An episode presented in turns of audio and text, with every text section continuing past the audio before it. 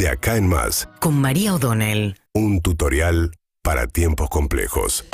A ver, se dio media sanción al presupuesto en la Cámara de Diputados, lo cual aventura que él finalmente este gobierno va a contar este año con un, el año que viene, en realidad es el presupuesto 2023, con un presupuesto, cosa que no tuvo este año, por las divergencias también internas del propio bloque del Frente de Todos. ¿Se acuerdan? Había una especie de acuerdo con la oposición el año pasado que termina incendiando Máximo Kirchner en un discurso muy combativo, que reflejaba también la tensión entre Martín Guzmán, Máximo Kirchner, etcétera. Pero para no ir para atrás, la cuestión es que la Cámara de Diputados era la instancia más difícil para que el gobierno contara con su presupuesto, ya se le dio media sanción, una sesión que empezó pasado el mediodía y que todavía continúa, porque primero se aprueba en particular y luego se va a artículo, de a grupos de artículos eh, en esto uno puede mirar el presupuesto de distintas maneras, digamos. ¿Qué dice el presupuesto que va a pasar con la economía el año que viene? El, presupuesto dice que la inflación va a ser del 60%.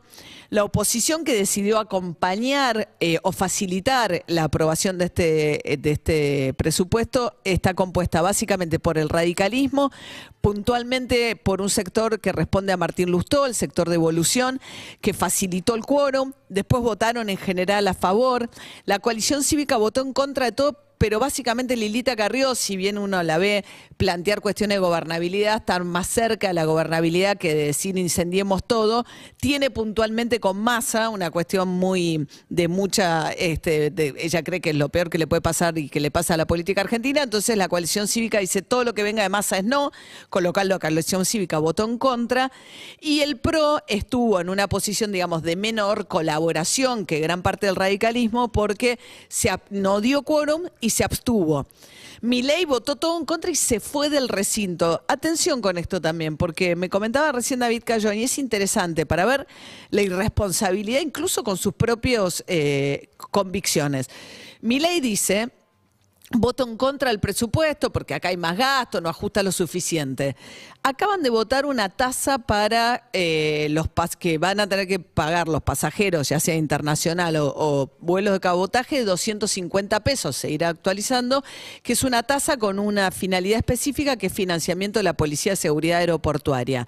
La diferencia fue un voto de haber estado sentado en su, re- en su, en su, en su asiento, en su banca, Milei, como le corresponde, con los libertarios, lo podrían haber dado vuelta. Otra cosa que acaban de aprobar que lo logró es un acuerdo de masa con, con Moyano, con lo cual probablemente la paritaria de Moyano, que hoy vuelve a reunirse en el Ministerio de Trabajo, debería salir, que venía complicada, es que camioneros sobre los viáticos no va a pagar los de vuelo, los de, perdón, trayectos internacionales no va a pagar ganancias.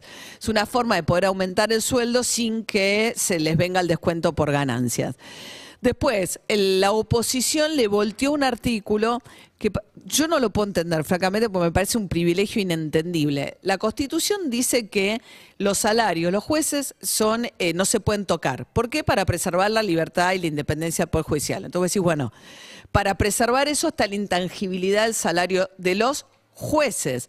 Pero eso que solo para jueces se extendió a todo el Poder Judicial. Entonces, ningún integrante del Poder Judicial paga ganancias en la Argentina. Y ahí, por ejemplo, otra alianza rara. La izquierda dice, como ningún salario, ni siquiera el salario de los sectores de mayores ingresos puede ser considerado ganancia, la izquierda estaba en contra. Bueno, ese artículo también se cayó. Eh, pero bueno, a ver, el- el- el- vuelvo al, al argumento que dice el presupuesto respecto del año que viene, que la inflación va a ser del 60% y que va a haber un ajuste. Fue interesante lo que dijo Luciano Laspina. Luciano Laspina dijo, bueno, por fin nos traen un, ajuste fiscal, que es lo que nosotros queremos, porque es insostenible vivir con, un déficit importante, porque termina financiando con inflación, con emisión y eso genera inflación. Dijo, pero que no le gustaba la orientación del ajuste, pero bueno, están todos de acuerdo con que hay un ajuste. ¿En qué consiste el ajuste del año que viene? Va a bajar los gastos del Estado. En la educación salió Persica a decir que el cálculo está mal hecho, que en educación no baja, quizás no baje más que el resto, pero baja. Lo único que se preserva así es el tema de ciencia, pero baja el gasto del Estado y bajan también los subsidios de los servicios eh, de luz, gas y agua, con lo cual ahí va a haber un ajuste fiscal. La apuesta de masa es tratar de que las variables se mantengan más o menos dentro de la previsión del 60%.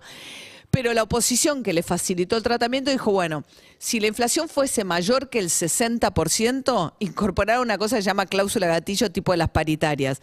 Si la inflación es mayor, el Estado recauda más. Y como si recaudás más y no tenés una asignación específica en el presupuesto, haces lo que te da la gana con eso que entra de más, entre comillas, le dicen, en caso de que la inflación sea superior al 60%, tenés que volver al recinto. Pero bueno, hay una señal de gobernabilidad también de un sector de la oposición de decir, no volvamos a dejar al gobierno sin un presupuesto, eso me parece interesante. El tema de ganancias se cayó, con lo cual el Poder Judicial logró preservar lo que para mí es un privilegio. Y ahí hay una mancha que para mí es realmente un, un escrache o, algo objetable. Eh, estando yo de acuerdo con que el Poder Judicial debe pagar ganancias, Tailade, que es un diputado, cada bloque tiene como sus este, diputados así, este, que hacen como el trabajo sucio, Tailade salió a leer las declaraciones juradas de bienes de los fiscales y jueces que intervienen en las causas contra Cristina Kirchner diciendo, fíjense cómo se enriquecieron desde que están en el Poder Judicial propiedades, etcétera. Pero no, no eligió al azar, son específicamente los que intervienen en causas contra Cristina Fernández de Kirchner. Pidió las declaraciones juradas públicas de estas personas, jueces y fiscales, y lo leyó y lo dijo dentro del recinto, eso seguramente va a tener repercusión. UrbanaPlayFM.com